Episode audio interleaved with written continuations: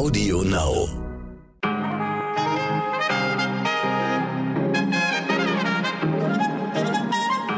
Einen wunderschönen guten Tag wünsche ich Ihnen. Mein Name ist Michel Abdullahi. Es ist Dienstag, der 6. Juli und das ist heute wichtig.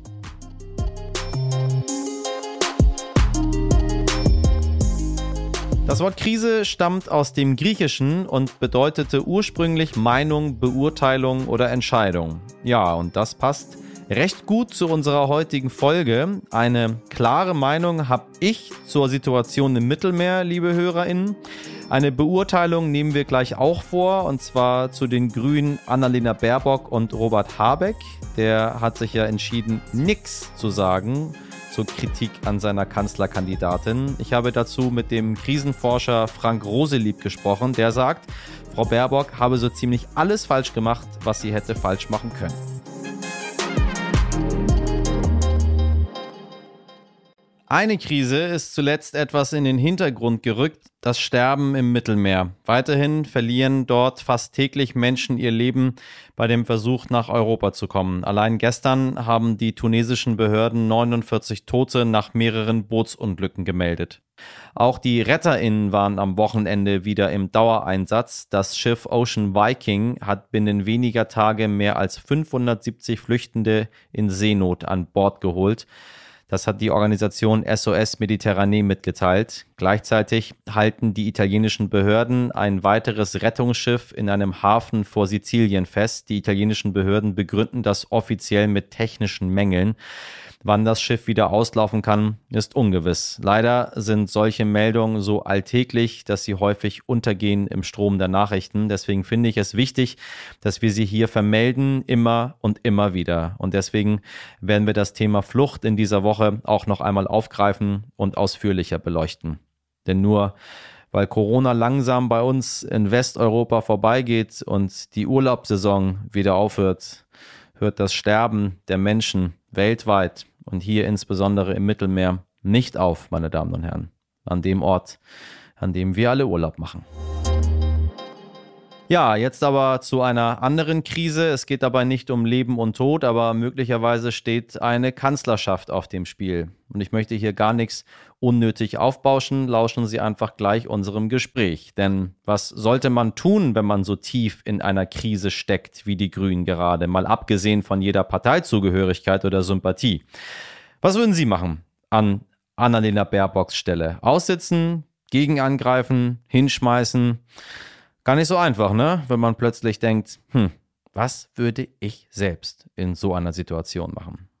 Und macht Robert Habeck, Baerbocks einstiger Konkurrent um die grüne Kanzlerkandidatur, alles richtig, indem er schweigt? Ich frage mich wirklich, bekommt man, bevor man in den Politikbetrieb einsteigt, ein Seminar für sowas? Oder hat zum Beispiel Habeck jetzt gerade so einen Dauercall mit einem sehr versierten, überbezahlten Strategieberater, der ihm so Sachen sagt wie Robert, noch drei Tage die Füße stillhalten, dann sind Sie doch Kanzlerkandidat. Der Kieler Krisenforscher Frank Roselieb kennt sich mit genau solcher Notfallkommunikation aus. Er weiß darauf bestimmt eine Antwort. Herr Roselieb, ich grüße Sie. Guten Tag. Als professioneller Krisenkenner, was macht äh, Annalena Baerbock alles falsch? Und was macht sie alles richtig? Ja, falsch leider mehr, als dass sie richtig macht. Eigentlich hat sie drei komplette Fehler bisher begangen. Das erste ist, wir haben in der Krisenkommunikation immer verschiedene Varianten, wie man die Krise kommunizieren kann. Das sind zwölf insgesamt. Zwei davon sind einmal die Skandalkommunikation und die Compliance-Kommunikation. Das, was sie rausgezogen hat als Karte, war die Compliance-Kommunikation. Das hat man dadurch gesehen, dass sie eben Rechtsanwalt Scherz eingeschaltet hat. Das war ein Fehler weil es gar nicht darum ging, irgendwelche rechtlichen Aspekte zu klären. Da geht es also nicht um etwas Illegales, sondern eher um etwas Illegitimes, etwas ethisch-moralisch Fragwürdiges gemacht. Und da wäre eigentlich Skandalkommunikation das Richtige gewesen. Das zweite Problem ist, sie hat sich den Blick über die Schulter erspart. Das heißt, in Krisenzeiten gibt es das, was wir in der Forschung als Perseveranzeffekt bezeichnen, also negative oder positive Vorprägung der Vergangenheit. Etwas einfacher ausgedrückt fehlt es ihr am Reputationspolster. Das heißt, die Menschen schauen sich in der Krise den Menschen an und fragen sich, habe ich da schon irgendwas Positives von gesehen? Und da haben sie bei Annalena Baerbock eben nicht so viel. Die hatte keine Regierungserfahrung, auch keine besonders beeindruckende Vita, wo man sagt, die hat bereits einen Konzern weltweit als Vorstandsvorsitzende geführt. Das muss gut werden, auch wenn sie Deutschland führt. Das sah man alles nicht. Also da fehlte sozusagen das Netz, was sie auffangen konnte. Und der dritte Fehler, der wahrscheinlich der entscheidende war, war das fehlende Mea culpa. Wir wissen aus der Krisenforschung, dass eine schnelle Entschuldigung diesen Knoten oft platzen lässt. Das gibt dann dem Gegner das Gefühl, auch so einen kleinen Sieg habe ich schon eingefahren. Da muss ich gar nicht zum Gegenangriff weiter übergehen. Und das hat genau, haben genau die Grünen gemacht. Das heißt, die haben dann immer mehr versucht, gegenzuhalten. Das hätten sie aber gar nicht machen müssen, weil man hätte mit relativ wenig Aufwand eine Mea culpa das Thema eigentlich beruhigen können. Zum Gegenangriff geht man immer dann über, wenn es ein Vorwurf ist, den man nur schwer entlasten kann. Das heißt, wenn ich Vorwürfe erbringe, sie habe Steuern hinterzogen, dann würde man eigentlich von mir erwarten, dass ich es belege. Bei einem Unternehmen erwartet man das nicht. Da hat man den Wirtschaftsprüfer, der kann das testieren. Das können Sie bei einer Privatperson nicht. Also so einen Vorwurf, den kriegt sie nicht aus der Welt. Den Lebenslaufvorwurf, den kriegt sie aus der Welt. Hat sie aber nicht so zügig gemacht, wie man es eigentlich erwarten würde. Was muss sie jetzt machen? Naja, die Grünen haben jetzt drei Strategien. Also ein Modell wäre das Modell Kandidatentausch. Das hat in der Vergangenheit durchaus erfolgreich geklappt, beispielsweise auch hier in Schleswig-Holstein. Damit kennen wir uns im Norden gut aus. Da gab es den ja. Kandidaten Christian von Bötticher. Den hat man kurz vor der Wahl noch ausgetauscht. Das ähm, funktionierte. Das haben Sie auch bei Daniel Günther gesehen. Der wurde auch kurz vor der Wahl erst durch seinen recht glücklosen Vorgänger eingewechselt und es hat funktioniert. Das zweite wäre dann die Themenverlagerung. Das macht die Union zurzeit. Also also weg von Annalena Baerbock oder im Falle der Union von Armin Laschet hin zum Parteilogo. Also wir als Grüne wollen die Wahl gewinnen. Das ist mehr als nur Annalena kann auch funktionieren. Und die dritte Variante, die ich für kritisch halte, wäre stillhalten, zu sagen, auch vielleicht im Laufe der Zeit wird sich das Problem lösen und wir lassen dann erst dann die Katze aus dem Sack, wenn wir wirklich die Wahl einigermaßen gewonnen oder zumindest auf dem zweiten Platz gelandet sind. Und dann sagen wir erst, wer nachher mit ins Kanzleramt oder in die Nähe des Kanzleramtes einrücken sollte. Also von den Strategien würde ich eigentlich sagen, wäre die Themenverlagerung. Man lässt sie im Rennen und versucht das Ganze mehr auf die Grünen als auf die Personen zu fokussieren. Das macht die Union ja genauso, könnte durchaus funktionieren. Jetzt mal so rein spekulativ, ähm, ist ja gar nicht der Fall, dass äh, jetzt äh, Herr Habeck neuer Kandidat werden soll. Aber das wäre möglich? Also das würden die Menschen jetzt Sie als Experte, der äh, durch die Krisen navigiert. Also ich stelle mir nur gerade vor, wenn ich so, oh Gott, sie hat es nicht gepackt, jetzt wechseln sie den Kandidaten aus. In meinem Kopf würde irgendwie, das wäre für mich so Vollversagen. Naja, Vollversagen wäre es nicht. Also zum einen haben wir das in der Vergangenheit durchaus gehabt. Wie gesagt, im Heimatland von Herrn Habeck in Schleswig-Holstein hat das die Union zweimal schon erfolgreich praktiziert. Nicht bei Bundeskanzlerkandidaten, aber bei Ministerpräsidentenkandidaten. Die zweite Sache, die man nicht vergessen darf, auch Herr Habeck hat natürlich Leichen im Keller liegen. Die müsste man rechtzeitig ansprechen. Also der Klassiker ist immer, dass er in einem Buch vor, glaube ich, neun oder zehn Jahren mal sowas geschrieben hat. Ich konnte mit Deutschland nie allzu viel anfangen. Das ist ein bisschen schwierig, wenn man nachher ein Amtseid leisten muss, aber es hat in Schleswig-Holstein auch zum stellvertretenden Ministerpräsident gereicht. Also es sollte eigentlich funktionieren. Und die dritte Sache, man muss die Begründung liefern. Warum wird er jetzt ausgetauscht? War das quasi das Eingeständnis, dass die Frauenquote keine gute Idee war? Da muss man aufpassen, das kann einem bei den Wählern um die Ohren schlagen. Da müsste man einfach sagen, nein, wir haben uns halt geirrt und wir möchten die Angriffe auf Annalena Baerbock beenden. Deswegen ziehen wir sie jetzt aus dem Schussfeuer und da kann ein Robert Habeck, der bereits Regierungserfahrung hat, ja. durchaus besser gegenhalten. Also man findet schon Argumente, um einen Robert Habeck durchaus zu platzieren. Und was müsste Habeck jetzt machen? Die Füße stillhalten oder äh, zum Gegenangriff blasen? Also Gegenangriff wäre falsch, dann würde man ihm sozusagen äh, sinngemäß andichten, er würde die Frauenquote im Nachgang aushebeln wollen. Das wäre keine gute Idee. Annalena Baerbock ist ja zurzeit im Urlaub. Ich würde es dann so kommunizieren, wie es auch die katholische Kirche macht. Also wenn die irgendjemanden zurücktreten lassen müssen, dann sagen die immer, ich habe die Zeit meines Urlaubs genutzt für eine Zeit der geistigen Einkehr und der inneren Reife und biete dem Papst meinen Rücktritt an. Und sowas Ähnliches müsste eigentlich auch jetzt Anna Baerbock machen. Also die müsste von sich aus sagen, ich möchte meine Familie schützen und mich selbst auch. Ich werde mich gerne weiter in der Politik einbringen aber nicht in der ersten Reihe. Ich bin weiter als Parteivorsitzender dabei, aber das soll mal der Robert machen. Der hat Regierungserfahrung, der wird das Kind schon in den sicheren Hafen tragen. Ist das denn normal, was da gerade passiert? Ich habe mich nur so versucht, so ein bisschen zurückzuerinnern. Es standen jetzt nun nicht so viele aussichtsreiche Kandidaten in den letzten ähm, Jahren, im letzten Jahrzehnt äh, zur Verfügung. So, alle sind davon ausgegangen, dass Frau Merkel das einfach weitermachen wird und alles andere war so ein bisschen Show drumherum. Äh, diesmal geht es ja um was. Also diesmal ist ja die Grundstimmung da, es, äh, es kann zu einem Wechsel kommen. Ähm, ist das normal, dass, dass jetzt so medial von allen Seiten diese Frau zerfleischt wird wegen, wegen einigen Dingen, die ich persönlich jetzt so ein bisschen als lapidar sehe. So ist nur meine ganz, meine ganz private Meinung. Ja, die Punkte sind auch gar nicht so schwerwiegend. Da geht es ja auch nicht um die Frage, hat sie jetzt 100 Seiten abgeschrieben und dafür einen Doktortitel bekommen, sondern hat sie einfach ganz banale Quellen wie den Spiegel oder die Bundeszentrale für politische Bildung nicht genannt. Wir haben sowas schon mal beobachtet in der Politik. Das war eine Kollegin von Ihnen, Dr. Susanne Gaschke, damalige Zeitredakteurin und spätere Oberbürgermeisterkandidatin und auch Oberbürgermeisterin der SPD in Kiel. Die ist damals auch sehr selbstbewusst angetreten und dachte auch, ich habe keine Politikerfahrung, aber das kriege ich schon gewuppt. Und der ist dann wirklich alles über die Füße gefallen. Die hat allerdings auch schlecht kommuniziert. Die sprach dann irgendwann von Testosteron gesteuerter Politik. Und das kam dann gar nicht gut an. Also weder bei ihrer eigenen Fraktion noch im restlichen Teil der Landeshauptstadt. Und äh, da muss man so ein bisschen aufpassen, wie man sich da rauswindet. Also diese Frauenkarte jetzt zu spielen, alle Männer sind gegen mich, das wird nicht funktionieren, weil es wahrscheinlich kein Mann war, der den Lebenslauf von Annalena Baerbock geschrieben hat. Da würde ich also sehr vorsichtig sein. In der Vergangenheit war es in der Tat so, dass man schon häufiger versucht hat, Spitzenkandidaten abzuschießen, auch solche, die dann bereits gewählt waren. Denken Sie an Christian Wulff beispielsweise, der ist auch vom Gericht ja, letztlich ja. freigesprochen worden. Also da war letztlich nichts und trotzdem war dann irgendwann kein Bundespräsident mehr. Es war, glaube ich, ein Grüner, der mal irgendwann gesagt hat, wenn es Kanzleramt will, der geht in die Todeszone.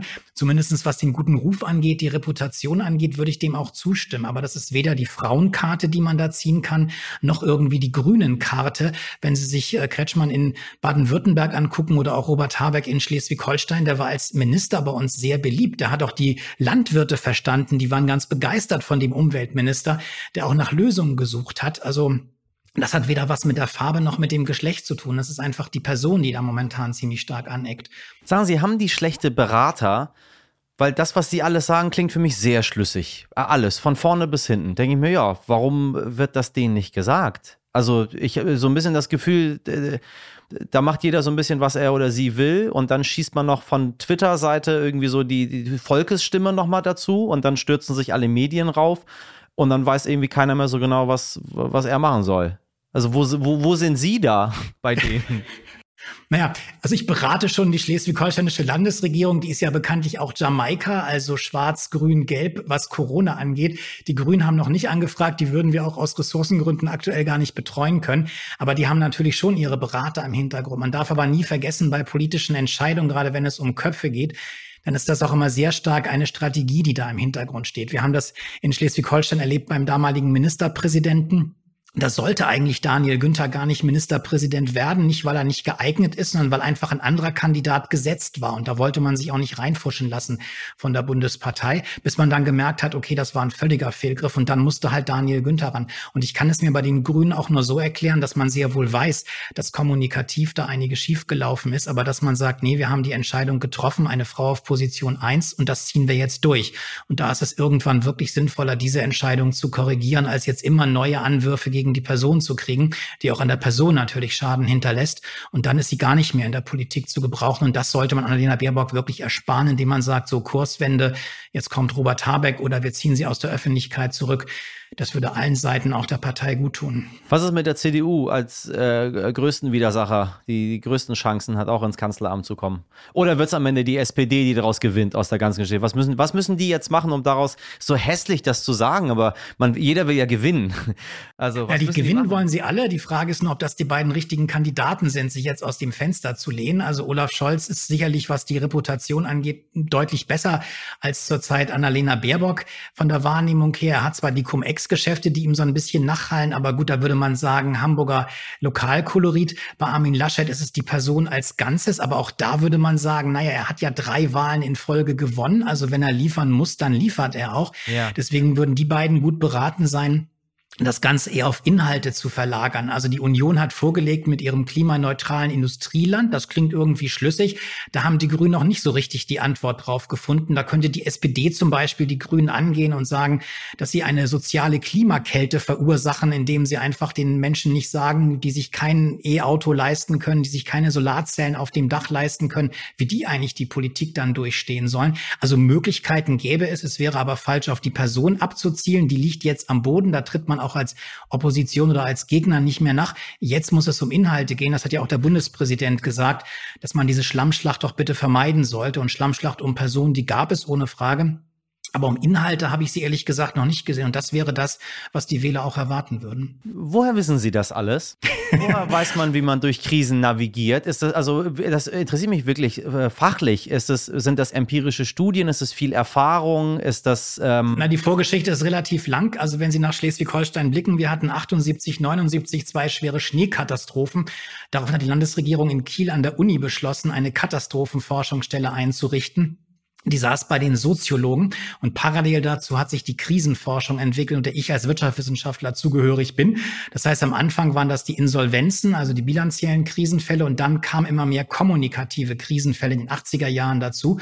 Das waren dann solche Ereignisse wie der Birkel-Nudelskandal oder auch der Exxon Valdez Öltankerskandal vor Alaska oh ja, oder ähnliche Fälle. Und dadurch ähm, haben wir uns dann auch in der Wirtschaftswissenschaft mit diesem kommunikativen Teil beschäftigt. Und dann ging es richtig rund. Dann kamen Fälle wie Brand Spa in den 90er Jahren bei der Shell dazu, wo auch kommunikativ mit Greenpeace einiges schiefgelaufen ist. Und deswegen haben halt die Wirtschaftswissenschaftler angefangen, sich mit dem Thema zu beschäftigen.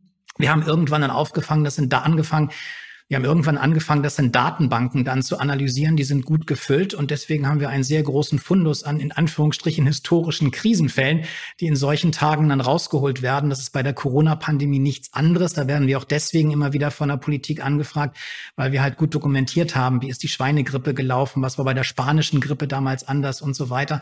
Und aus diesen vergangenen Krisen kann auch die Politik eine ganze Menge lernen. Also das heißt, Sie haben, Sie gucken, was ist früher passiert, analysieren das Ganze, vergleichen das miteinander und dann gibt man eine, eine größtmögliche Wahrscheinlichkeit raus, was genau. wäre, wenn man das und das machen würde, kommt das und das. Das ist ein bisschen Mathe, was Sie machen quasi. Wir, also Szenarien. Also man weiß ja nie, wie die Krise weitergeht. Das ist immer so ein bisschen in die Glaskugel gucken. Man weiß aber, wie sich ähnliche Fälle entwickelt haben. Und das zum Beispiel bei der Pandemie, das am Anfang gut und danach ganz schlecht gelaufen ist, das lag auch ein bisschen an uns. Wir haben uns sehr lange in der Forschung an der Schweinegrippe festgehalten. Da war der Impfstoff zügig da. Da hatte man das Thema im Prinzip im Herbst durch. Da hat jeder Politiker zu hören bekommen, ach, weißt du was, auf den Herbst musst du dich nicht vorbereiten dann haben wir schon irgendwas wie Impfstoff oder irgendwas anderes und das Thema ist durch. Das kam dann ganz anders. Und dann sind wir auch in der Krisenforschung umgestiegen und haben gesagt, nee, wir müssen uns doch an der spanischen Grippe orientieren. Die hatte auch drei Wellen. Und das ist momentan das Modell, was man lebt. Wenn es jetzt noch eine vierte Welle gibt, dann stehen auch wir doof da, weil es das bisher so noch nicht gegeben hat.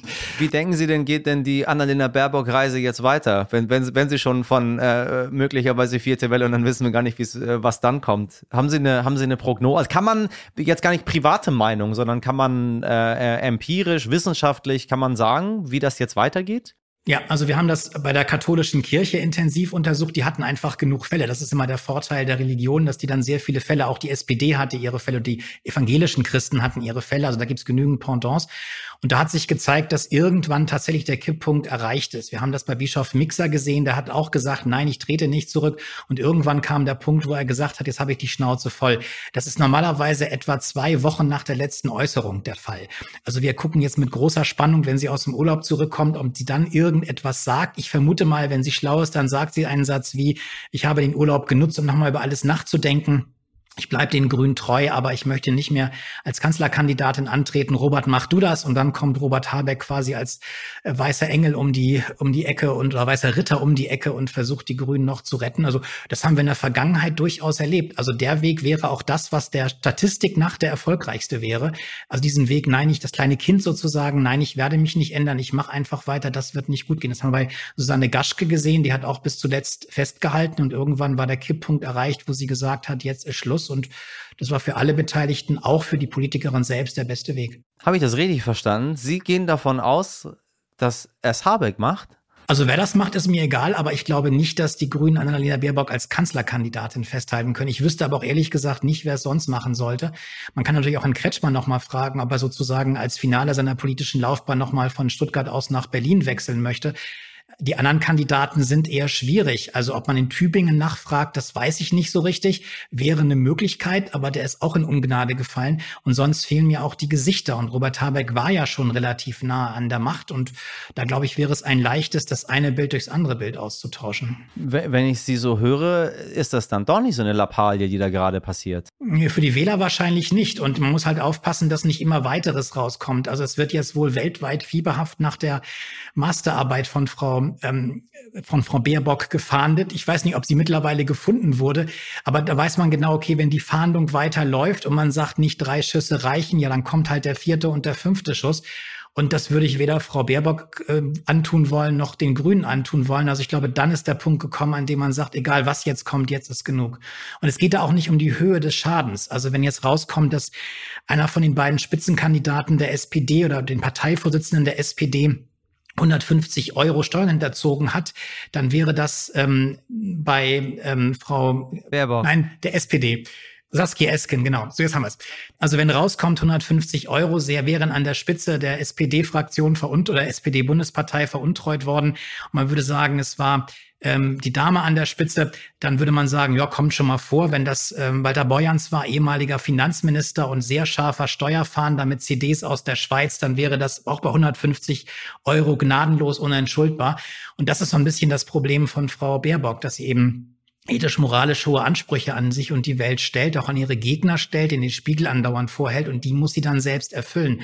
Und das Rennen kann sie nicht mehr gewinnen. Das könnte halt so ein hartgesottener Robert Habeck machen, der schon den Gegenwind gespürt hat. Auch ein Kretschmann würde das locker abkönnen. Aber ich glaube nicht, dass der nochmal aus Baden-Württemberg hochwechseln möchte. Okay, Herr Roselieb, jetzt bin ich im Wahlkampf drin nach all dem, was Sie da gesagt haben. Ich werde das jetzt, äh, glaube ich, mit ganz anderen Augen beobachten. Ich danke Ihnen ganz herzlich für Ihre Zeit und für die Einschätzung. Gerne. Heute nicht ich. Wo es heute so viel um Krisen geht, eine echte Krise hat dieser Tage übrigens ein Herr aus Österreich bekommen. Wie viele andere Menschen das jeden Tag so machen, saß auch er nichts ahnend auf dem stillen Örtchen, als er plötzlich ein merkwürdiges Zwicken im Bereich der Genitalien gespürt habe, so berichtet es die Polizei. Beim Blick ins Klo offenbarte sich für den 65-Jährigen dann das ganze Ausmaß dieser Krise. Eine 1,6 Meter lange Albino-Netz-Python schlängelte sich da in seiner Schüssel. Ein Reptilienexperte eilte zur Rettung der Schlange heran. Der Herr wurde zum Glück nur leicht verletzt. Die Python war aus der Wohnung eines Nachbarn entwischt und möglicherweise über die Kanalisation in die Toilette gelangt. Tja, und der Nachbar, der wird nun wegen des Verdachts der fahrlässigen Körperverletzung angezeigt. Sachen gibt's. Sie wissen schon, die gibt's gar nicht. Und das war's auch schon wieder für heute. Schreiben Sie mir wie immer gerne eine Mail an heute wichtig.stern.de, wenn Sie Fragen, Kritik oder Anregungen haben. So wie Uschi, die mit 70 Jahren beweist, dass auch sie fit mit Podcast ist. Uschi hat uns geschrieben, Bitte machen Sie unbedingt so weiter. Ich finde Ihre klare und deutliche Haltung zu Hass und Ungerechtigkeit in so vielen Bereichen unseres Lebens immer wichtig. Ich freue mich, dass es Sie gibt und dass Sie mit Ihren MitarbeiterInnen einen solchen tollen Podcast anbieten. Ja, Uschi gendert. Danke, danke von Herzen für Ihre lieben Worte. Viele Grüße an Sie und alle, die uns schon abonniert haben oder gerade erst entdecken. Es ist jedes Mal eine Freude, Ihre ganzen Nachrichten zu lesen. Mal zur Abwechslung nicht der übliche Hass, der sonst bei einem landet. Und ich finde, genau diesen schönen Sachen soll man eine Plattform bieten, damit die Menschen wissen, dass es da draußen mehrheitlich gute als schlechte Menschen gibt. Morgen ab 5 Uhr können Sie mich wieder hören bei Audio Now und überall, wo es Podcasts gibt. Und jetzt wünsche ich Ihnen einen guten Start in den Tag. Machen Sie was draus. Bis morgen, Ihr Michel Abdullahi.